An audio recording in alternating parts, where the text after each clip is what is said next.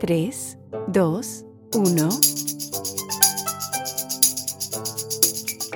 Bienvenidos una vez más a Café y Seda, el podcast que debes escuchar para informarte acerca de la dinámica y siempre creciente relación entre China y los países de Latinoamérica y el Caribe. Café y Seda es un podcast patrocinado por la Fundación Andrés Bello, Centro de Investigación Chino-Latinoamericano. Mi nombre es Parsifal de Sola, hablándoles desde nuestra oficina en Bogotá. El día de hoy les estaremos hablando acerca de la evolución de las últimas dos décadas de la relación entre China y Colombia. Para ello, tenemos con nosotros a la profesora Carolina Urrego Sandoval de la Universidad de los Andes en Bogotá. Carolina es doctora en Economía Política Internacional de King's College en el Reino Unido y magíster en estudios internacionales de Aarhus University en Dinamarca. Durante su amplia carrera profesional, la doctora Urrego Sandoval ha trabajado en el Ministerio de Comercio, Industria y Turismo de Colombia, en la Conferencia de Naciones Unidas para el Comercio y Desarrollo en Ginebra, Suiza, en el Standard Chartered Bank en Mumbai, India, y como directora de Relaciones Internacionales de la Universidad del Tolima, su alma mater. De igual forma, además de su posición actual en la Universidad de los Andes, también ha sido docente en el London School of Economics en Londres, en Aarhus University, Dinamarca, en la Universidad de Tolima y en la Universidad Cooperativa de Colombia. Profesora Urrego, muchísimas gracias por aceptar nuestra invitación y estar aquí con nosotros. Parsifal, muchas gracias a ti por, por invitarme a compartir este espacio con ustedes. Me parece una oportunidad muy, muy interesante. Eh, sí, sin duda, tenemos mucho que hablar el día de hoy, entonces voy a ir directo al grano. En el marco de las relaciones de China con Latinoamérica y el Caribe, el caso de Colombia es un caso bastante particular. ¿Por qué digo esto? Las relaciones entre China y la región tuvieron un boom, como usted bien sabe, en la década de los 2000. Sin embargo, Colombia no fue partícipe de ese, de ese boom. Entonces, en, en, su opinión, ¿cuáles son las razones de ello? O sea, ¿por qué Colombia llega tarde a la mesa? Yo creo que ahí podemos verlo desde a la luz de dos elementos. El primero es una cuestión diplomática, digamos, el interés de Colombia hacia China y en, y en digamos, China en particular y, y, el continente asiático en general, así como tú lo mencionas, llega de manera tardía. Una de las razones para que nuestro interés en esa dirección no haya sido tan evidente, pues está directamente relacionado con la, pues, con la si valga la redundancia, con la relación que hemos tenido con los Estados Unidos. No solamente en términos comerciales, sino aquí en términos estratégicos y políticos. La, la política exterior colombiana ha estado tradicionalmente ligada a, pues a los intereses norteamericanos. Durante mucho tiempo se dijo que Colombia era el, aliado más cercano de los Estados Unidos en la región. Y eso, por supuesto, tiene unas implicaciones en la forma como el país termina de relacionarse con otros países. De hecho, aquí eh, se acuñó este concepto del respicepolum, y el respicepolum básicamente hace referencia a la visión del país y a la idea de seguir como esta estrella del norte. Y en este caso, la estrella del norte, pues es los Estados Unidos. Entonces, digamos ahí encontramos unas dinámicas geopolíticas en este aparente conflicto, competencia entre los Estados Unidos y China, pues claramente Colombia inicialmente se situó eh, de forma política en el lado de los Estados Unidos. Y por el otro lado están las dinámicas comerciales Colombia, digamos, los principales socios de los principales socios comerciales de Colombia durante mucho tiempo pues, fueron los Estados Unidos, Venezuela y otros países de la comunidad andina de naciones. Eh, sin embargo, con estas transformaciones de, de, los procesos de globalización, entendidos también como, como unos procesos históricos, el la creciente importancia de China en el mercado internacional, los precios competitivos que ofrecía, bueno, que continúa ofreciendo en diversos productos, pues hicieron que fuera solamente eh, después del 2000 2005 en que la relación comercial aumenta, pero pues aquí la relación comercial es eh, principalmente en una dirección. Colombia importa eh, un montón de productos y mercancías de China. Nuestras exportaciones en esa dirección siguen siendo limitadas. Y en términos de inversión, pues es solamente a partir aproximadamente del 2005 en que empresas chinas empiezan a llegar al país. Antes de eso eh, realmente era casi inexistente. Y por supuesto, a la hora de, mm, de, ver el crecimiento chino, pues entonces empieza también a haber un interés en Colombia y en distintos empresarios por acercarse a este país. Pero insisto, aquí tendríamos dos grandes dinámicas. Una la política y otra, la que, y otra es lo que tiene que ver con el comercio y con la inversión. Y eso explicaría de alguna forma por qué en el pasado no tuvimos una relación tan cercana y por qué llegamos tarde a este, a este fenómeno de relacionamiento. Sí, sin duda, el, ah, no se puede ignorar la participación de, de, Estados Unidos en la política exterior colombiana. Y bueno, tampoco se puede negar que no conozco los números exactos, pero Venezuela fue siempre, si no el primero, el segundo socio comercial de Colombia, por razones obvias. Sin embargo, bueno, por razones que, que no, no, nos incumben el día de hoy, eh, eh, esa relación ha cambiado. Pero bueno, es, es, es, bastante llamativo la grandísima diferencia que existe entre países vecinos en lo que se refiere a su política exterior, particularmente en lo que se refiere a China. En el caso Venezuela es uno de los casos más emblemáticos, dado bueno, los grandísimos préstamos y el incremento exponencial en comercio bilateral que se dio en la década de los 2000. Sin embargo, bueno, Venezuela eh, no, es, eh, no fue el único país. Hemos visto una inversión creciente, inclusive durante los últimos dos años de pandemia, en el resto de la región. Sin embargo, ya no podemos hablar de la misma relación entre China y Latinoamérica. Como usted bien menciona en varias de sus investigaciones, en la última década hemos visto una diversificación en los sectores de inversión, como por ejemplo estamos viendo un auge en mergers and acquisitions, como también en proyectos de tipo Greenfield. De igual manera se ha visto un recorte considerable de los préstamos, de hecho no solo a nivel latinoamericano, sino a nivel global.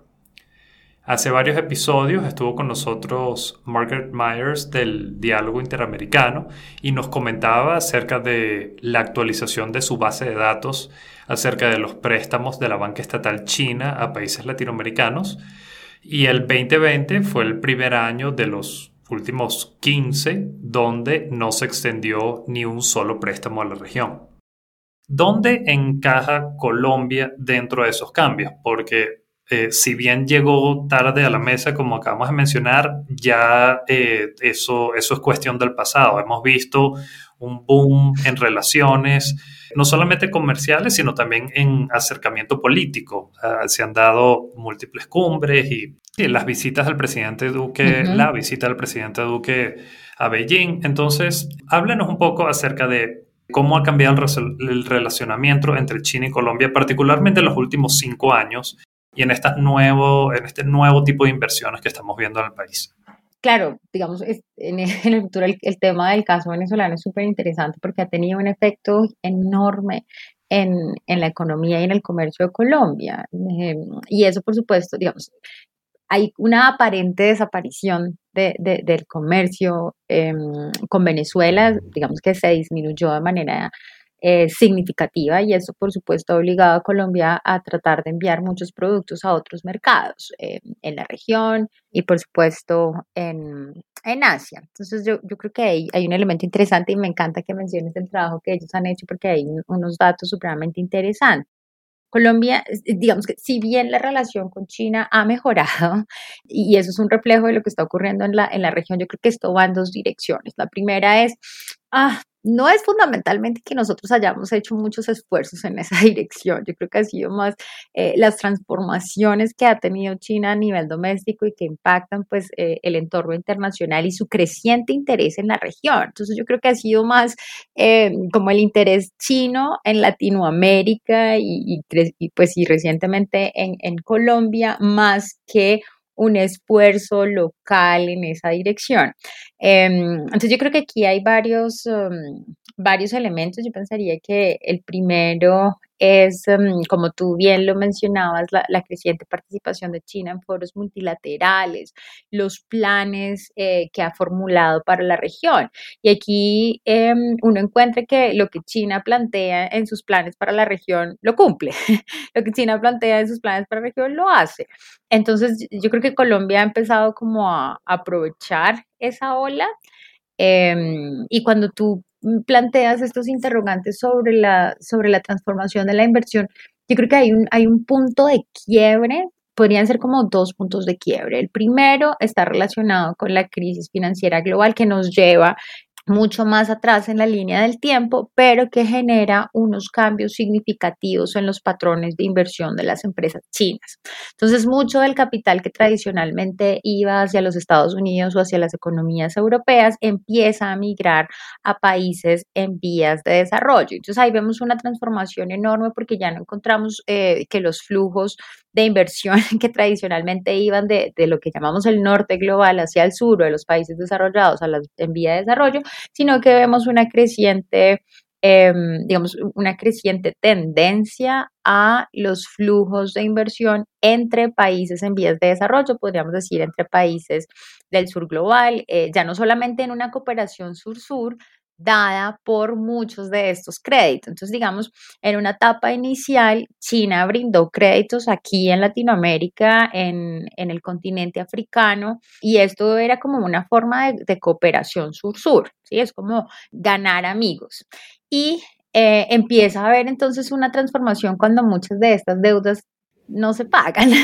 cuando, cuando empezamos a ver esta especie de defaults eh, eh, en, distintos países. Entonces, em, ya tenemos una presencia grande de China en la región, pero mm, tal vez la mejor estrategia de negocios mm, no necesariamente son los, los créditos. Entonces, empezamos a ver como transformaciones en esa, en esa dirección y ya no vemos tanto crédito y lo que empezamos a ver es un aumento en los flujos de inversión. Y esto pues nos muestra una, una, como lo decía hace un rato, como un, un creciente interés en, en estos países, pero un creciente interés a largo plazo. La transformación del tipo de inversiones que se hacen nos dice que muchas de estas compañías han llegado para quedarse. Antes se hablaba mucho de los capitales golondrinas chinos, venían, estaban un día, se iban. El tema del comercio em, es más de, digamos, está dado por un fenómeno de intercambio, mientras que el caso de la, de la inversión que ha llegado a la región involucra otro tipo de dinámicas y yo creo que aquí lo, lo, más importante para resaltar es esta visión de largo plazo, es decir, han llegado para quedarse, han llegado para quedarse para quedarse en los próximos años y han empezado a generar todas unas nuevas dinámicas en sectores que antes no eran tan atractivos. Y, con esto me refiero a los sectores de tecnología, telecomunicaciones, esto incluye energías limpias y este, este tipo de actividades comerciales. Una de las cosas que a mí me llama la atención y que yo siempre recalco respecto a los, los préstamos, eh, si tú sacas a Venezuela, Brasil y Argentina de la ecuación, en realidad los préstamos no fueron particularmente sustantivos. Eh, es simplemente que estos tres países, particularmente Venezuela, se llevaron una, una cantidad importante del financiamiento hacia la región a nivel global, o sea, más, yendo más, más allá de China. Entonces, no, si bien se le, se le, dio mucho, mucha importancia a nivel de titulares, tampoco fue, fue, digamos, un modelo que se estuviese implementando a nivel regional. Entonces, bueno, comentando un poco en, en, lo que acabas de mencionar, estas nuevas, eh, estas nuevas áreas eh, de, de inversión particularmente el área de, tecnología. Basta darse un paseo por Bogotá, está cubierta de publicidades de Huawei, de Didi, de Xiaomi. Es increíble, o sea, las propagandas en, en las aplicaciones francamente eh, hasta abruma un poco que, son esas tres compañías las que, las que acaparan bastante del espacio público. Entonces, eso demuestra un interés importante de parte de estas compañías en Colombia, es decir, ven un potencial importante y han ganado, y, francamente han ganado mercado año a año cuando lo comparamos con los competidores tradicionales en, en esas áreas. Otra de las tendencias que vemos que, que, se están dando a partir del actual contexto de pandemia es el tema de cooperación en la industria farmacéutica. Eh, Colombia es uno de los países que, que ha firmado acuerdos con Sinovac, eh, la farmacéutica china, para la producción local de vacunas. No única, inicialmente eh, vacunas para el coronavirus, pero la idea es a futuro también producir vacunas para otras enfermedades. Está Colombia, está Chile, está Argentina, está Brasil y estas son, eh, van a ser inversiones de gran nivel. Justo, justo la semana pasada fue el, quinto foro el quinto foro China-Colombia. De hecho, participó el presidente Duque y también, eh, bueno, varios personeros del gobierno chino, incluidos el embajador y también estaba el presidente de Sinovac. Estos son proyectos de largo plazo, como usted bien menciona, están aquí para quedarse. Entonces, en estas áreas es normal que comiencen a, surgir uh, tensiones con los otros los competidores tradicionales en Colombia. Por lo menos a nivel mediático, en Colombia no se siente una aprensión respecto a las inversiones chinas, más bien todo lo contrario.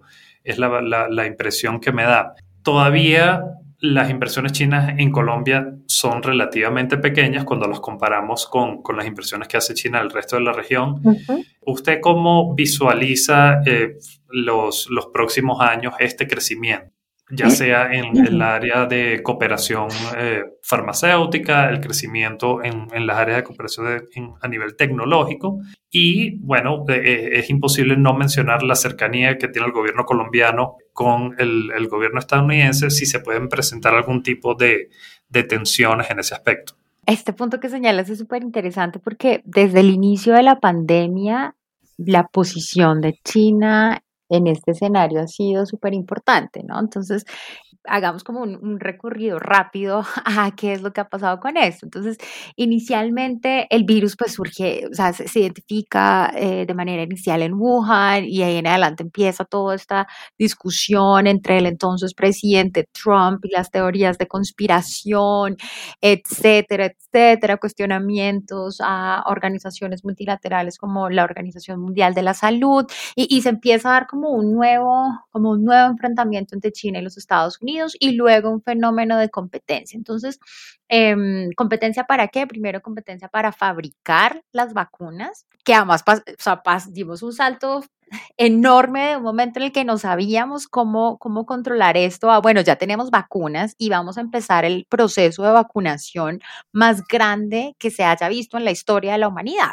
Entonces, primero tenemos esta competencia entre compañías, porque ya ni siquiera estamos hablando solamente de gobiernos, aquí la, competencia es entre privados que han sido apoyados por gobiernos. Entonces, empieza toda esta competencia de desarrollo tecnológico, por supuesto, hay un montón de cooperación, todo el tema de la cooperación y diplomacia científica, digamos, que se va dando en ese escenario. Y luego vemos cómo desde China se, crea una de las vacunas, lo que también nos habla de, de ese mismo desarrollo científico, del todo el trabajo e innovación que se ha dado en este país en los últimos años. Y luego empieza una nueva dinámica, ¿no? Por un lado, los países compitiendo por el acceso a las vacunas. Se convierte en un elemento fundamental y alrededor de esto, pues se van a dar todo tipo de discusiones al interior de la Organización Mundial del Comercio. Empieza a darse un fenómeno de acaparamiento de los países, por ejemplo, europeos. Canadá compra, digamos, antes de que salga la vacuna de unas farmacéuticas, compra por adelantado em, un montón de estas dosis y muchos del país, países del sur global entonces tienen problemas para acceder a las mismas. Y luego llega China como un importante actor y dice, no se preocupen, yo voy a empezar a venderles las vacunas. Entonces se, se, empieza a dar nuevamente este fenómeno de cooperación entre países del sur antes de que Estados Unidos diera los primeros pasos, por ejemplo, para compartir vacunas con el resto del mundo. Colombia después se benefició de esto, pero en una primera hora fue China el que estaba proveyendo de, estos, um, de estas vacunas a un montón de países. Entonces, esto lo, lo va a posicionar nuevamente como una, una potencia significativa. Y luego entonces todo el mundo empieza a hablar de esta diplomacia de las vacunas. Y esta diplomacia de las vacunas, por un lado, favorece la posición de China frente a los países del sur global, pero lo pone casi como un antagonista en el norte global. ¿Sí? Por ejemplo, en este momento muchos países en Europa no reconocen, eh, o, sea, están exigiendo carnets de vacunación para el ingreso, pero digamos, tienen un, ponen un montón de trabas para la gente que ha sido vacunada con Sinovac. Em, y al mismo tiempo, pues China distribuye vacunas en unos países, en otros no.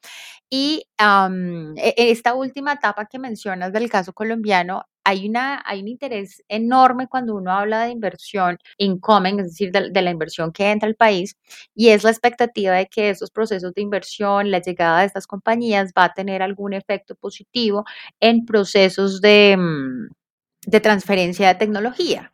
Entonces, eh, alguna vez hablábamos con la profesora Claudia Vaca de la Universidad Nacional sobre, sobre este tema y ella decía es que Colombia tiene que meterse en las cadenas de valor de las vacunas de alguna forma. Yo creo que ya hacía eh, como el chiste, así sea lavando los tarritos, tenemos que entrar en ese proceso. Entonces, ahorita con todas estas estrategias de cooperación, pues se abren un montón de posibilidades y yo pensaría que aquí, y eso es una cosa que, em, que hemos venido trabajando con, con el profesor Jean-Marie también de la Universidad de los Andes, y es lo que estamos viendo en la actualidad más o sea, más allá de las dinámicas geopolíticas, son unas dinámicas económicas y estratégicas. Entonces aquí es como business are business. Y lo que le interesa a las compañías chinas como a cualquier otra es expandirse, es ganar mercados, es, crear unas eh, estrategias comerciales que funcionen. Y lo que le interesa a Colombia, por supuesto, es atraer inversión. Ojalá que se den esos fenómenos de, em, de transferencia de tecnologías y, por supuesto, asegurar su acceso a las vacunas, porque además estamos viendo que ya no es una dosis, son dos, son tres, esto se va a quedar, entonces no sabemos cuáles sean las dinámicas en el futuro. Pero aquí yo llamo la atención sobre, sobre la aquí insisto con la creciente importancia de cosas y es de las dinámicas de negocios por encima de muchas dinámicas políticas o unas tensiones que, que tal vez veíamos en otras épocas. Sí, sin duda, todo este contexto actual, eh, y es algo que a mí me gusta recalcar, va a beneficiar a China eh, no solamente en materia económica, sino también en materia de percepción. Como bien mencionas, quien estuvo ahí el primer año, no solamente con la disposición de vender vacunas, sino con la capacidad de producirlas y distribuirlas a nivel global, lo cual habla, habla bien de las capacidades a nivel general del, sistema chino como de su alcance internacional. No, y cómico que, que, mencionas eso de, de, de, los países que aceptan. Yo no pude asistir a una a una conferencia en Europa precisamente porque, bueno, yo me vacuné con Sinovac y, no, no, no, pude ir hace, hace aproximadamente dos meses. Entonces, sí, sin duda, yo creo que tanto a nivel gubernamental como a nivel de la población, eso, eso se percibe y permea a través de la sociedad. Independientemente que Estados Unidos, eh, luego de que Joe Biden ascendiera a la presidencia, comenzó a, hacer unas donaciones importantes a nivel eh, internacional, particularmente en Latinoamérica. Pero es eso, es como, como quien dice, eh, too little, too late. Sí. Eh, entonces, el hecho de que China ha donado muy poquitas vacunas a nivel mundial, pero al fin y al cabo, países del sur global lo que querían era acceso a vacunas, compradas o donadas, no importa, acceso a vacunas en un momento de emergencia. Y quien estuvo ahí eh, fueron las farmacéuticas chinas, no, no las de, de, Occidente, o, porque también está el caso de Rusia, pero mm. Rusia sí estaba dispuesta a, a, vender, donar vacunas, pero no tenía ni una, minúscula parte de la capacidad que, que, tuvo China para producir y distribuir. Sí, vienen, sin duda, vienen tiempos eh, interesantes. Perdón, aquí hay una cosa muy curiosa porque China también ha manejado una narrativa distinta a la que han tenido otros países. Eh, Xi Jinping ha mencionado en varios discursos que la vacuna debería ser un bien público global, que es la completa antítesis de las narrativas que vemos al interior de la Organización Mundial del Comercio de países tan grandes como los Estados Unidos o diversos países de la Unión Europea en que la, posición ha sido no frente a esta solicitud de muchos países de flexibilizar las normas de propiedad intelectual para la producción de vacunas em, en diversos países, facilitando nuevamente el acceso a las mismas la posición ha sido bloquear estas iniciativas y decir, no, eso no va a pasar. Entonces vemos como estas posiciones distintas, de repente China eh, nos habla de bienes públicos globales y por el otro lado actores tradicionales y grandes en el sistema internacional dicen como, no, nosotros lo que vamos a hacer es proteger nuestra propiedad intelectual. Por supuesto, alrededor de eso hay unas discusiones enormes, pero la narrativa cuenta en este, en este tema de percepciones. Eh, y en este tema de la imagen de China en el mundo, sobre todo en los países en vía de desarrollo. Sí, una buena historia vende, eh, es así. Sí. y, y, han armado sin duda una, una, una narrativa consistente con sus acciones. Entonces eso va a dejar una marca. Y creo que las, las, las consecuencias económicas y políticas las comenzaremos a ver en el transcurso de los próximos años regresando eh, eh, de nuevo a Colombia, porque, eh, aquí también hay ciertas iniciativas. Está la, alianza, la, la, iniciativa de la Alianza Pacífico, compuesta por México, Perú, Colombia y Chile, que ya tiene, ya tiene bastantes años, ya tiene más de, más de una década. De hecho, yo estuve, yo estaba viviendo en Beijing en el momento que se, que se oficializa y se crea la alianza. sin embargo, esto es algo que el, profesor Enrique eh, Dussel Peters de la UNAM eh, menciona, con, menciona reiteradas veces, y usted lo acaba de decir ahorita al, comienzo, que sí hemos visto como que un interés y una organización importante por parte de China. Sin embargo, ha sido más bien Latinoamérica la que no ha logrado ponerse de acuerdo o crear políticas regionales frente a las negociaciones con China. Lo más cercano ha sido la Alianza Pacífico. ¿Nos pudieras hablar un poco acerca de esta alianza y cuáles eh, crees tú que han sido las razones por las cuales no haya eh, ganado mayor eh, notoriedad? Claro, el tema de la alianza es muy particular. Tú hablas de, de los inicios de la alianza y mm, yo creo que hay algo que tal vez no se discute tanto, o ya no se discute tanto, pero que es fundamental para la, para la constitución de la misma, y fue esta idea de somos economías abiertas, somos países que, digamos, todos los países de la alianza en ese momento, bueno, y todavía siguen teniendo tratados de libre comercio con los Estados Unidos, ¿sí? Eso se vuelve como un prerequisito. Si tú no tienes un TLC con los Estados Unidos, todavía no entras cuando surge la alianza se habla como esta división de Latinoamérica. Entonces estamos hablando de un momento en que se hablaba como de los que estaban en el Pacífico y los que estaban al otro lado. Y los que estaban en el equipo del otro lado, entonces eran Bolivia, Venezuela, Ecuador. ¿Sí? Que eran, que, que, digamos, siguen esta, esta narrativa de gobiernos de izquierda que tienen unas visiones contrarias a las de los Estados Unidos. Entonces, la Alianza del Pacífico eh, empieza a presentarse así al resto del mundo.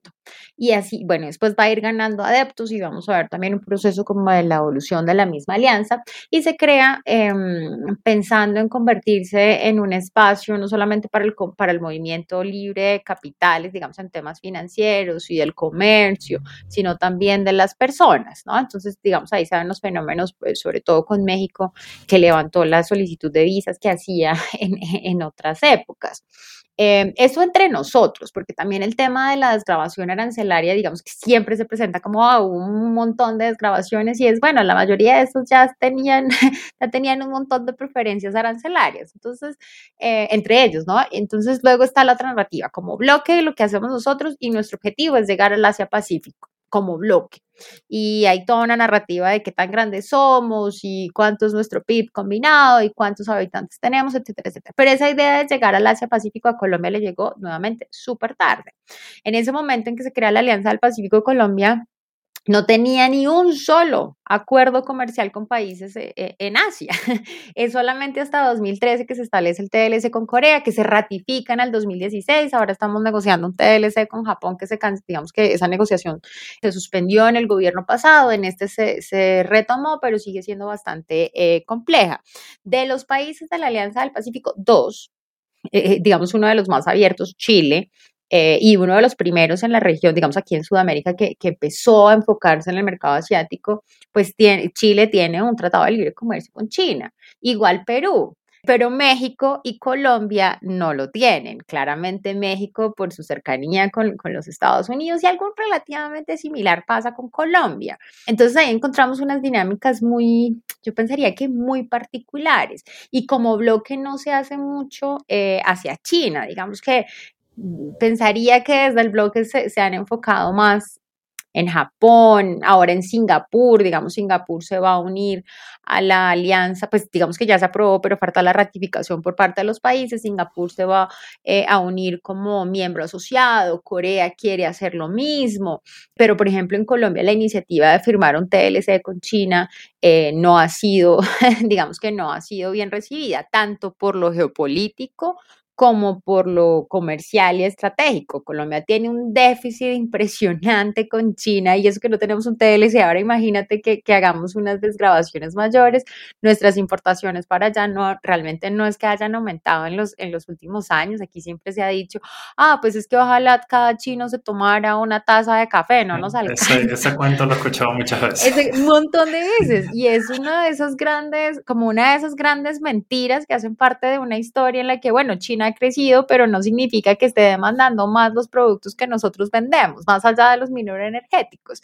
Entonces yo pensaría, como iniciativas individuales, Chile y Perú han hecho un montón de cosas para, para acceder al mercado chino. Colombia y México no tanto, y Colombia sí que menos está en esa dinámica, pero como bloque, mm, digamos que no ha habido una posición activa hacia China y por el contrario sí la ha habido hacia otros países de, del Asia Pacífico como los que te mencionaba hace un momento. Bueno, esto no es particular eh, del relacionamiento con China, esto es, digamos, un déficit importante en nuestra región que, bueno, la falta de organización y de trabajo conjunto es, es algo que, que priva a los países de, de, muchas de estas oportunidades comerciales. Y interesante que menciones el caso de Chile, porque, bueno, si bien a nivel geográfico es distinto, Chile también goza de unas relaciones bastante cercanas con Estados Unidos. Y una de las cosas que me llama la atención es que ellos han sabido manejar ese balance político, que es una de las... Eh, de estas nuevas narrativas que estamos viendo que surgen en, en, los círculos políticos donde se habla de tener que los países del sur global eh, van a tener que ya sea elegir o ver cómo balancean entre estas dos grandes potencias. Y obviamente para países que tienen relaciones cercanas con Estados Unidos, eh, por razones históricas, razones geográficas, entre otras, es, eh, es más complicado. Pero el caso de Chile eh, me llama la atención precisamente por eso, porque han mantenido bastante independencia en cuanto a la, sus decisiones políticas en lo que se refiere a su relacionamiento con China y con Estados Unidos. Y yo veo algo de eso hoy en día en Colombia lo que mencionamos ahorita, el presidente Duque participó hace apenas unos cinco o seis días en este, en este foro y este, son cada vez más comunes estos acercamientos a nivel político y no hemos visto, por lo menos hasta el, hasta el sol de hoy, una, eh, una reacción por parte de Estados Unidos y eh, a nivel local se están abriendo cada vez más oportunidades de negocios y es eso, es, una, es un enfoque más pragmático, es buscar inversión extranjera.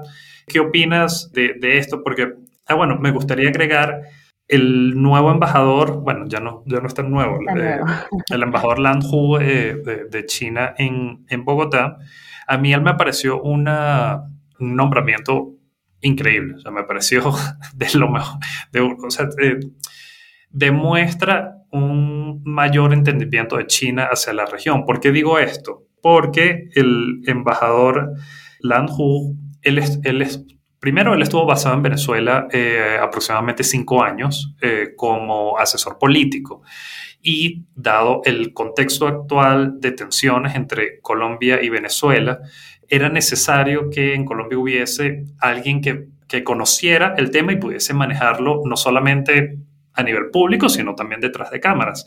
Y creo que esto lo, lo, han hecho súper bien y desde, inclusive en el contexto de, de, pandemia, la cantidad de actividades que están siendo promovidas hoy por la Embajada, por la Cámara de Comercio Colombo-China, eh, por los institutos Confucio, la cantidad de becas que, que están promoviendo, están haciendo un muy buen trabajo de relacionamiento público y es mi percepción que eh, está siendo bien percibido a nivel tanto eh, gubernamental como a nivel social. Entonces, eh, yo no, digamos, yo no me como ese cuento de que el hecho de que tengas relaciones cercanas con Estados Unidos impide tener un, relacionamiento cercano con China y viceversa. es más bien estas narrativas políticas que son usualmente las que aparecen en los titulares, las que, bueno, captan el, el, el espacio público sin en realidad muchísimo basamento a nivel práctico. Eso me lleva a un artículo que tú escribiste recientemente para Diálogo Chino, donde hablas precisamente acerca de esto, acerca de las percepciones a nivel público. E hiciste un, un estudio de, acerca de cómo China es representada en medios colombianos. ¿Nos pudieras hablar acerca de ese estudio, por favor? Claro que sí, yo estoy completamente de acuerdo contigo con, con, con esta, mm, ay, o sea, soy contraria a la narrativa de una nueva guerra fría en la región. Sí, totalmente. Eh, y, por ejemplo, esta narrativa nos llega del norte, o sea, esta narrativa nos llega de los Estados Unidos. Armaron una guerra comercial con China, ahora nos quieren vender esta idea de que aquí hay un conflicto, de que eh, hay, hay una hay un encuentro entre la influencia norteamericana y la influencia china. Eh, es, es, una especulación que trata de llevarnos de nuevo a esta mentalidad de la Guerra Fría. Y pues por supuesto ese no es el caso. Estamos viendo un fenómeno mucho más pragmático, eh, mucho más característico del capitalismo global.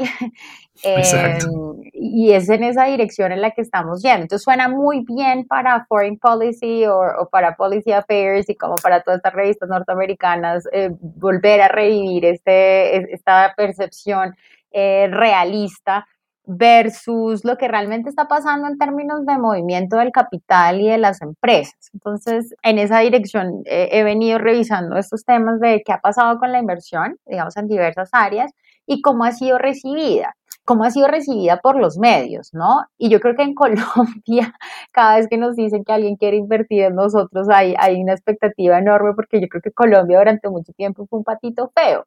Entonces la imagen, sí, la imagen de Colombia en el mundo era la del narcotráfico, la del conflicto interno armado. Entonces eh, cada vez que salen buenas noticias del país afuera, como ocurrió en el marco de las negociaciones y el posterior firma, la posterior firma del acuerdo de paz con la guerrilla de las FARC, entonces Colombia tiene como este revivir afuera y empiezan a salir buenas noticias. Entonces lo mismo pasa cuando vemos que alguien está interesado en nosotros, o sea, que alguien quiere venir a invertir, entonces nos ponemos súper felices y, algo que evidencié, digamos, después de, este trabajo de revisar eh, diversos medios, digamos, ahí, ahí utilizamos revistas especializadas, eh, diversos periódicos de circulación nacional, columnas de opinión, digamos que realizamos un análisis eh, relativamente similar al análisis de sentimientos, de texto, etcétera. Eh, lo que vimos ahí es que hay una expectativa positiva. Digamos que aquí se recibe em, realmente de manera optimista esta inversión que, viene entrando. Y las, digamos ahí, digamos del análisis, encontramos que el 67% de la, de la visión que estos diarios y que, que estos medios eh, reflejan de China es positiva un 15% es negativa y esa visión negativa básicamente viene de las empresas extractivistas y unas preocupaciones alrededor de dos ejes. El primero, los efectos medioambientales de muchas de, las prácticas de, este tipo de empresas, sobre todo las que trabajan en temas mineroenergéticos. Entonces hay una preocupación nacional ambiental y la otra es una preocupación frente al respeto a los derechos humanos, sobre todo en comunidades indígenas y en poblaciones pequeñas alrededor de las o cerca a las cuales se ubican muchas empresas mineras, por ejemplo. Pero más allá de la, de la, percepción negativa, encontramos que un 18% de la percepción tiene una característica neutral. ¿Y qué significa neutral? Pues que no se va para ningún lado y que se remite a replicar, por ejemplo, los comunicados oficiales de la compañía. Entonces, básicamente reporta, llegó esta compañía al país, va a invertir tanto en tal región. No nos dice mucho más que eso. Por supuesto, esta, digamos, esta, y eso hay que, eso hay que aclararlo, esta, esta revisión, este trabajo se enfocó en dos sectores específicos que fueron los sectores de infraestructura, transporte y energías limpias. Entonces, cuando em, cuando revisamos este tema, insisto, nos enfocamos en, estas áreas y aunque revisábamos estas áreas, muchas de las visiones negativas venían del sector em, minero energético y del posible impacto que grandes proyectos de infraestructura podían tener en temas medioambientales y en el relacionamiento con algunas comunidades. Lo que llama más la atención es que el porcentaje de percepciones positivas es bastante alto, o sea, es por encima del 60%, lo cual habla mucho acerca de, independientemente que sean únicamente estos dos sectores, habla bastante bien de eh, cómo se perciben estas, estas inversiones. Y probablemente estaría bastante interesante hacer algo parecido respecto al sector tecnológico, sobre todo mm. con el incremento de inversión que estamos viendo por parte de compañías eh, como Huawei y ZTE. Y bueno, eso creo que, que, capsula bastante bien lo que hemos venido hablando. Este eh, pareciese que estamos entrando en una nueva etapa donde China, su participación, sus inversiones, el relacionamiento tanto político como económico es percibido de una manera positiva, no solamente a nivel de gobierno, sino también a nivel de población.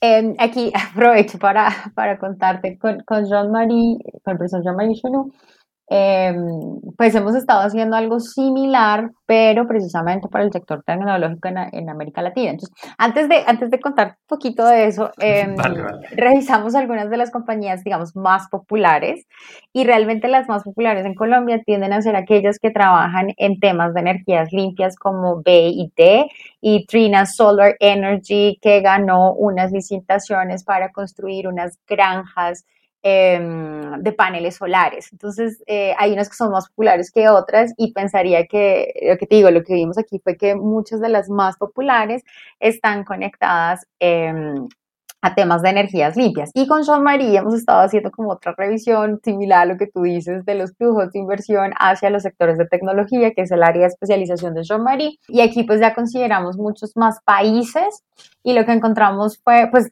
las, las compañías como que tienen una mejor, digamos que son mejor percibidas por la opinión pública en, en la región son Huawei Technologies, ZTE, Futon Group, Shinwei Telecom, Xiaomi y, y como, en, como ya en el quinto o sexto lugar sería Solaver, que también refleja el tipo de inversiones que estas compañías han hecho en la región desde lo que nosotros identificamos como una segunda gran ola de inversión que arrancaría casi que entre 2018 y 2019. Por supuesto, no quiere decir que hayan sido los puntos más altos, pero hemos visto una evolución en que cada vez más los temas Em, de telecomunicaciones, tecnología 5G, por ejemplo, se hace cada vez más relevante y esto ha sido recibido de manera positiva eh, en muchos de los países de la región. Un momento también en que muchas de estas compañías son casi que rechazadas en el resto del mundo. Entonces todos conocemos el caso de TikTok, toda la discusión legal que ha habido en los Estados Unidos alrededor de Huawei, la forma en que Francia, Reino Unido casi que han vetado la tecnología 5G, China básicamente alegando temas de seguridad, de protección de los datos, y por el contrario, aquí en la región hemos dicho como, bueno, listo, bienvenidos, y, ya se están dando todo tipo de licitaciones y todo tipo de iniciativas para, para avanzar este tipo, de, este tipo de proyectos. Y esto va de la mano con lo que China promueve como sus objetivos, eh, tanto a nivel doméstico como, a nivel internacional. Se quieren convertir en pioneros de eh, tecnología verde y que sean compañías chinas las que dominen el mercado. Como bien mencionas, yo no creo que esa narrativa que esté enmarcada en una política de seguridad esté permeando en el sur global y particularmente en Latinoamérica, que tenemos un relacionamiento histórico con los Estados Unidos. Eh, entonces, francamente, creo que eh, más bien es, eh, o sea, China tiene, tiene una, mejor mano en cuanto a cómo se están promoviendo a nivel mundial y cómo están siendo percibidos. O sea, es sin duda las nuevas economías, los nuevos negocios, las nuevas inversiones van a estar dadas en estas áreas donde el gobierno chino está no solamente dando incentivos eh, financieros, sino también sirviendo de plataforma para que todas estas compañías tengan el suficiente músculo económico para proyectarse a nivel mundial. Claro, hay un tema de cómo definimos una empresa china. Exacto. Tan privadas son algunas empresas y qué tanto apoyo estatal reciben. Es que sí, obviamente, bueno, ahí, ahí, ahí, nos, pusiéramos a hablar de que de, de, la libertad de comercio y de que, es una propiedad privada y que es una pública. Bueno, pero eso es un tema para otro día. Profesora, muchísimas gracias. He disfrutado mucho eh, nuestra conversación. Ya, lástima, ya estamos llegando al fin pero no, te, eh, no me gustaría dejarte ir sin antes pedirte una recomendación para nuestra audiencia, no necesariamente relacionado con el tema de hoy, pero con, con China en general. Eh, pues primero, eh, mil gracias por invitarme el tiempo. el tiempo básicamente voló, hay mucha tela para cortar sobre esto. Em, y ojalá podamos seguir con esta conversación eh, más adelante. No, sin duda. Como, como recomendación, pensé en este libro que me gustó mucho cuando, cuando salió. Es un libro de una profesora de Michigan, eh, University of Michigan. Ella se llama Yuen, Yuen Ang. Ah, sí, sí. Eh, ¿Cuál libro? Eh, ya, de pronto ya lo habías mencionado en un, en un episodio anterior y es uno de, que se titula cómo China escapó de la, de la trampa de la pobreza y aborda este, este proceso de transformación de manera muy interesante y no lo hace desde la visión como súper tradicional, súper lineal que lo han hecho otros autores. Me parece que ella realizó un trabajo increíble, hizo un montón de entrevistas. Em, ella es de ciencia política, no es economista, entonces yo creo que eh, nos presenta una visión mucho más comprensiva de, de este fenómeno de lo que tal vez hemos visto en otros escenarios. Eh, y en general el trabajo de ella eh, sobre estos temas es muy, muy, muy bueno. Entonces yo pensaría que ese es el libro que, que en esta ocasión quisiera recomendar.